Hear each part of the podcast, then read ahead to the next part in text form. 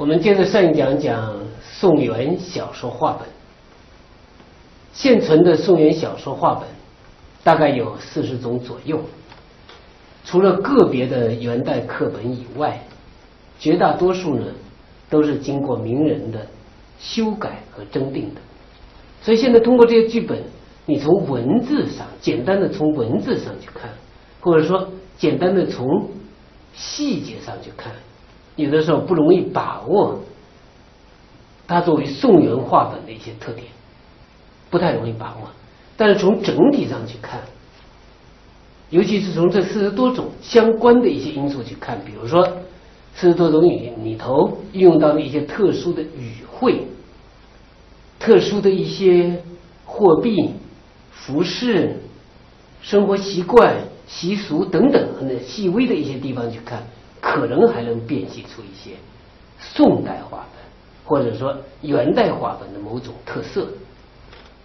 所以现在咱们只能笼而统之说宋元小说话本，笼而统之说宋元小说话本的特点，大概是这么个意思，因为都经过改编了。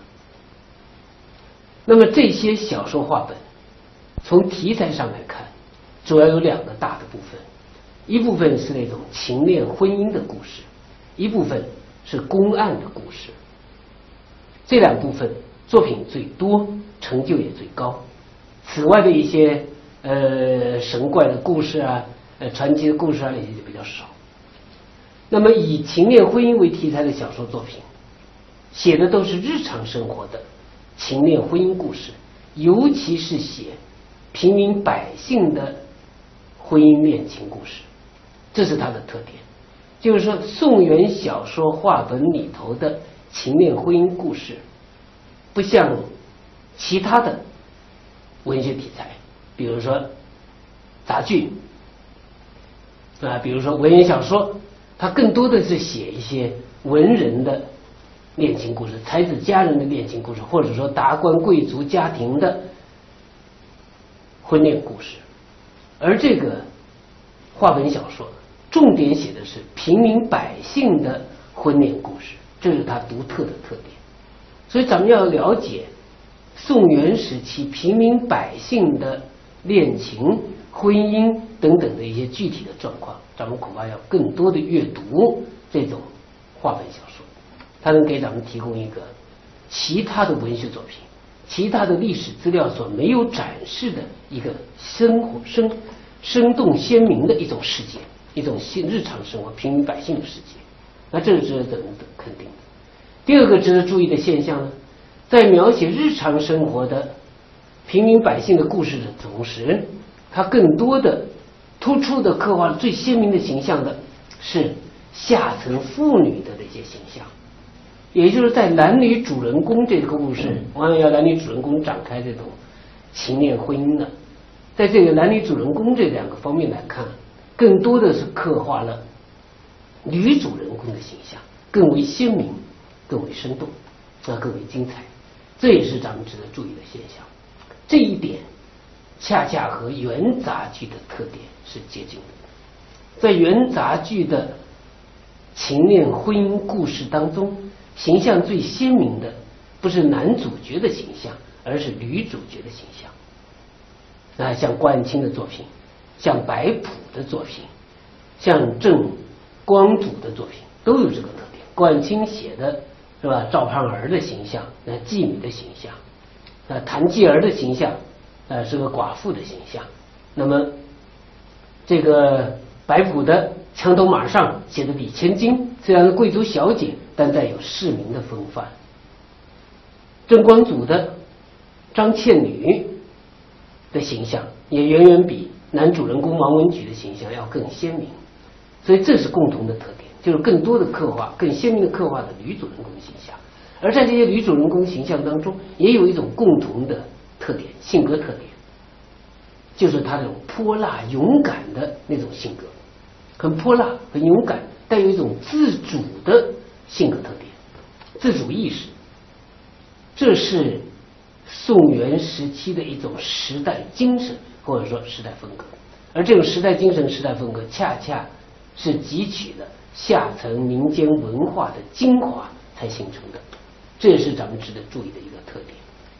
换句话说，真正代表元代的女性形象的文化人格的，不是崔莺莺那种形象，《西厢记》里头崔莺莺那种形象，而是关汉卿笔下的赵盼儿、谭继儿，是吧？像这个白甫笔下的李千金等等，包括宋元话本小说的这种女性形象，这是代表了宋元时期。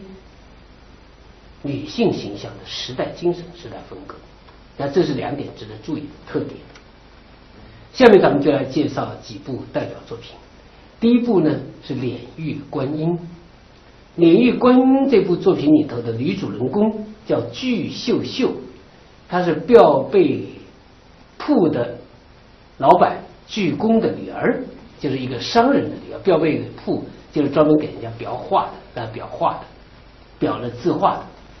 那么，巨秀秀被郡安咸安郡王买做养娘了，要买来做他的丫鬟了。但是呢，他爱上了一个脸玉匠，叫崔玲。所以，崔玲这个形象也是一个普通市民的形象。脸玉匠就是打磨玉器的那个工匠。所以，巨秀秀和崔玲就趁着王府失火的时候，两个人双双逃走了。私奔了，逃到了潭州安家立业。后来刚好碰上了咸安郡王府的郭排军告密，结果郡王把巨秀秀抓起来处死了。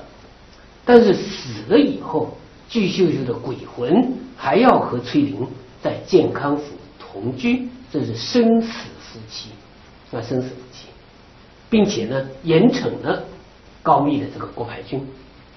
所以整个这个作品展开了一种生死夫妻的故事，而生生死死的这种追求的主动者是巨秀秀。崔玲的胆子还是小，但是巨秀秀不断的鼓励他，不断怂恿他，不断的这个帮助他，帮助他，那么追求自己的幸福爱情。所以整个作品里头写这种生死不渝的爱情追求，使巨秀秀的形象非常鲜明。同样也有这种。生死不渝的追求的是《闹樊楼多情周圣仙》里头这个周圣仙的形象。周圣仙的形象，周圣仙出生于一个比较有钱一点的小财主的家庭呢。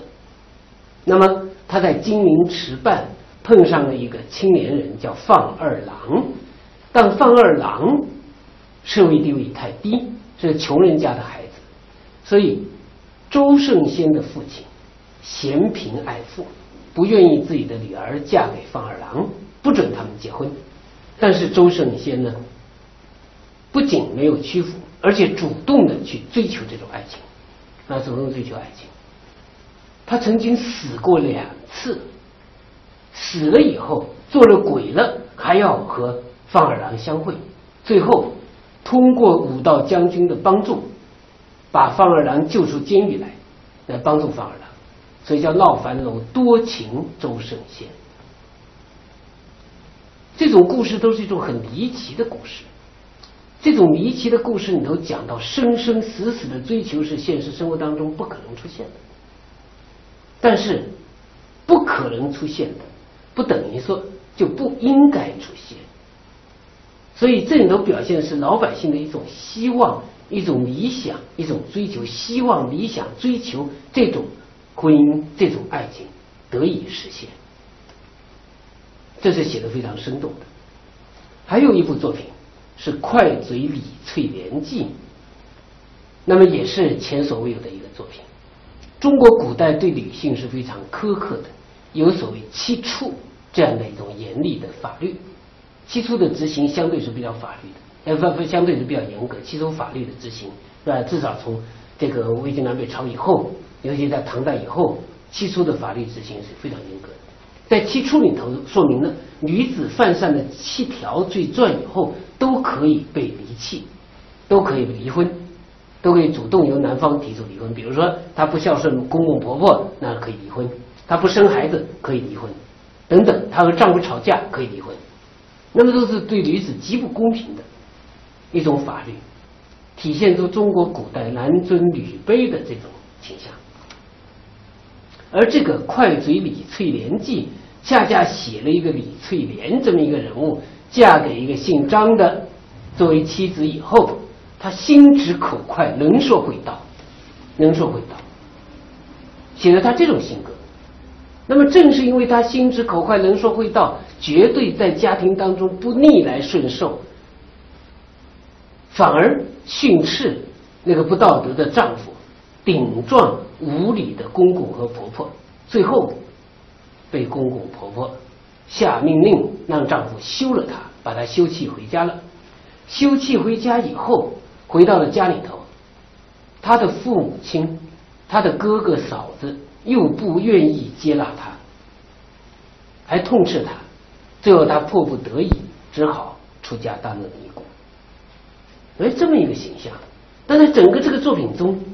虽然李翠莲遭遇的种种不公平的待遇，反复在表面上受到了谴责，但是整个作品当中洋溢着是对李翠莲这种形象一种歌颂、一种赞扬、一种肯定，写的非常酣畅淋漓，把李翠莲形象刻画的那种刚烈泼辣形象刻画的非常生动。所以这就两种声音，一种声音好像李翠莲正是因为心直口快，得罪了公公婆婆。得罪了丈夫，那么回家以后又得罪了父母亲兄哥哥嫂子，所以最后出家了。他是一个悲剧的命运。但是另外有一个声音，通过李翠莲的展示，通过故事的展开，李翠莲本身没有任何错误，但是受到了种种不公平的待遇。所以他的这种悲剧，恰恰歌颂了李翠莲这种性格，敢于抗争的这种性格，不愿屈服的这种性格，反而歌颂他。所以阅读这种作品，我刚才讲到的，应该有两种不同的声音，你要理解，对两种不同声音里头所存在的独特的含义。那么这是一类作品，就是写的婚恋的作品。第二类作品呢是公案类的作品。话本小说里头这种公案类的作品，同样是一个特点，就是写的是平民百姓所蒙受的。冤案，平民百姓之所以会蒙受冤案，是因为官场的黑暗、世风的堕落，所以最后总要由清官来为平民百姓平反昭雪。这是这种作品的一个主旨。也就是说，平民百姓在日常生活当中，在现实生活当中。遭遇了不公平的待遇，往往是没有出路的，得不到平反昭雪。但是在这种文学作品当中，给了他们一种公道，给了他们一种公平。那这是文学作品的特点。其中一部代表作叫《错掌崔玲》，写崔玲和陈二姐因为被误卷入了十五贯钱而引起的一个谋杀案当中去了。两个人都没有谋杀人，但是两个人卷进了这个谋杀案。在昏官的严刑拷打之下，被迫招供，判处死刑。所以作品批判了这个官府的草菅人命的这种做法。里头有几段话这么说：说做官切不可率意断狱，任情用刑，也要求公平明允，道不得个死者不可复生。断者不可复续，可生叹哉？人死是活不来，所以官府掌握着生杀予夺的大权，一定要谨慎。这个故事流传很广泛，因为十五贯的故事是吧？后来清初的时候，一个戏剧家叫朱树成改编成了《双雄梦》，也叫十五贯。那么在昆曲里头，到五十年代还改编出了著名的昆曲十五贯。当然，这个著名的昆曲十五贯进行了大量的《双雄梦》里头就进行了大量改编了。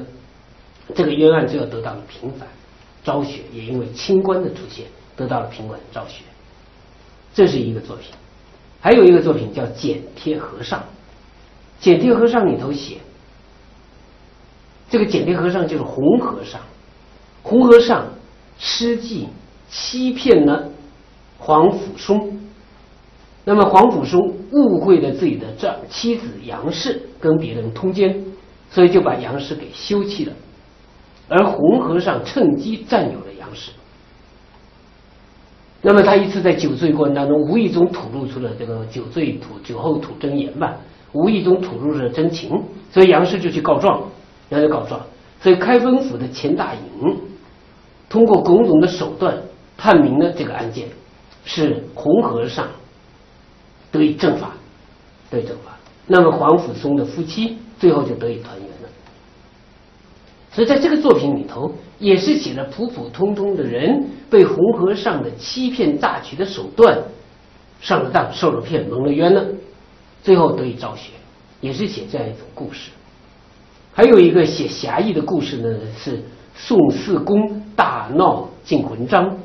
这宋四公里头就塑造了一批强盗的形象，把强盗的形象塑造成正面的形象，这也是少有的。这就有点像《水浒传》的故事。那在话本小说里头，这是很著名的一篇，写的宋四公、赵正、侯兴、王秀一批的这个强盗，他们非常机智大胆，劫贫济富，那个劫富济贫。啊，劫富济贫，专门和这个官府作对，为穷人伸张正义，结果闹得整个的京城惶惶不安的。而他们这种做法，恰恰寄托了百姓的愿望，所以这是这一类作品的特点啊，都是站在百姓的立场上为百姓说话，体现出一种民间的智慧、民间的法庭、民间的审判，这是值得肯定的。从总体上来看，宋元的这些话本小说作品，都是用通俗生动的语言来叙述故事，所以标志着我国古代白话文体的正式出现，也开创了中国文学语言发展的一个新的阶段。拿这些宋元的话本小说和六朝以来传奇小说、文言小说来做对比。咱们可以看出，这些小说具有更鲜明的通俗化、民间化的特点，而且在故事的结构上更注重情节的曲折动人，在人物的刻画上更讲究一些细节的真实和心理的描写，这些都为后来的小说创作提供了非常宝贵的艺术经验。好，咱们先讲。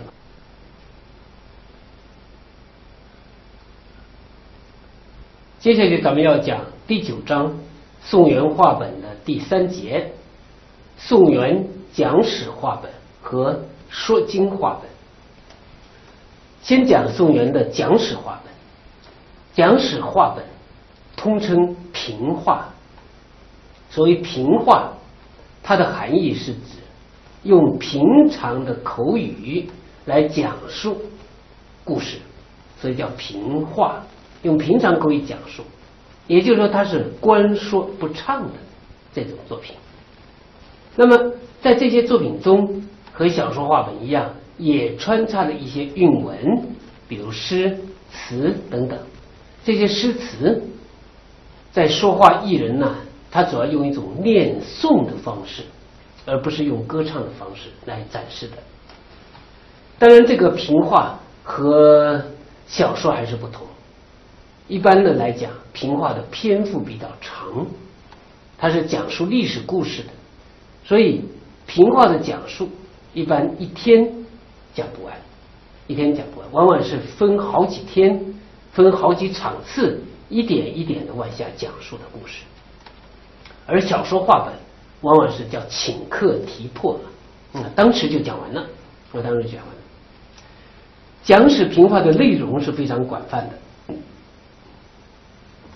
罗烨呢，在《醉翁谈录》里头说：“说征战有刘向争雄，刘向争雄，这是西汉初年呃楚汉春秋那个故事。刘邦和项羽争雄嘛，和项羽争雄。论计谋有孙庞斗智，孙庞斗智是先秦的故事。新话说张邯刘越。”这是新的话，所谓新话就是当代的故事，当代的故事讲张俊、韩琦等等啊，岳飞等等这些看经的将领。史书讲晋宋齐梁，晋宋齐梁的史书，这是讲六朝的史书。还有三国志》诸葛亮雄才，所以《三国志》的故事当时是一大家。收西夏说狄青大略，狄家将的故事，狄青的故事，这也是很著名的故事，哎，所以这些这个狄家将的故事、狄青的故事呢，是这个北宋初年的故事，所以这些都是说话的讲史评话的内容，也就是讲史评话内容从先秦一直延续到了北宋时期，甚至南宋的故事，最新的故事叫新话，最新的故事都讲。所以是评话，大概就是根据这些史书或者历史的记载作为蓝本来加以演说的故事。所以这些故事受正史的正统观的影响是比较大的，也就是在历史观念上，评话故事没有很大的突破，但是对历史的阐释、对历史的解说，它有突破。在这个特点上，吴自牧在《孟良录》里头。说呢，平话的故事呢是大抵真假相伴，这也可以体现它一个特点，就是虽然以史书为蓝本，或者说以历史记载为蓝本，但是真假相伴，里头真的一半，假的一半，实际上假的要比真的多，那叫三分真实，七分虚构，大概是这么个意思。可能一些故事、一些人物是真实的。但是故事的展开、人物的性格、形象等等，它完全是虚构的了，那是这些特别。当然，从现在存下来的这些宋元讲史的评话来看呢，大部分结构比较散乱，人物的性格也不是非常鲜明的，故事情节前后不太连贯，语言又是文白夹杂的，在这方面，它的艺术成就不如小说话本。那不如小说话本，这里头也有一个原因，就是现存的宋元讲史话本，有元代的课本或者明代初年的一些抄本课本，都比较真实的保存了说话人的底本，或者说根据说话人的故事记录的那些故事梗概，保存的那种原貌的样子，更古朴的原貌。所以咱们要了解。说话艺术的古朴的原貌，讲史话本、评话比小说话本要更有价值。但是另外一方面呢，咱们也可以看到，小说话本是经过修改的了，经过真实加工的了，所以显得更生动、更精彩、更细致。而讲史话本没有这些加工、整理、修改的工作，没有经过修润，所以它更粗糙、更粗糙，是这么一个特点。所以各有各的特点。那么从现存的本子来看呢，宋代讲史家的话本现在存下的很少很少。有一种叫《梁公九谏》，写的是唐代狄仁杰的故事。狄仁杰有九次劝阻武则天传位于武三思，就武则天要把皇帝位传给他的这个这个侄子了，这个狄仁杰坚决反对。说这样的话，那就已经是改朝换代，那不是唐朝了。所以这个《梁公九谏》收在诗里去丛书里头，文字非常非常简单，非常简单。还有一部稍微详细一点的，是《新编五代史评话》。《新编五代史评话》现存的版本，有的人认为是宋刻本，因为这个。宋代就流传的这种新编五代史评话的故事，这是有记载的。但是从现在的来看呢，本子来看呢，它并不能完全的避宋朝皇帝的讳，所以看来不是宋刻本，不是宋代的课本。有的人考证书中的地名是用一些金朝的地名，所以有的人认为是金代人写的。那么从现有的史料，北宋的时候有讲五代史的艺人。金国的时候也有讲五代史的艺人，所以从现在可以看来，五代史评话从北宋传到了金代，是在北方流传的一种这个评话故事，啊，北方流传的故事。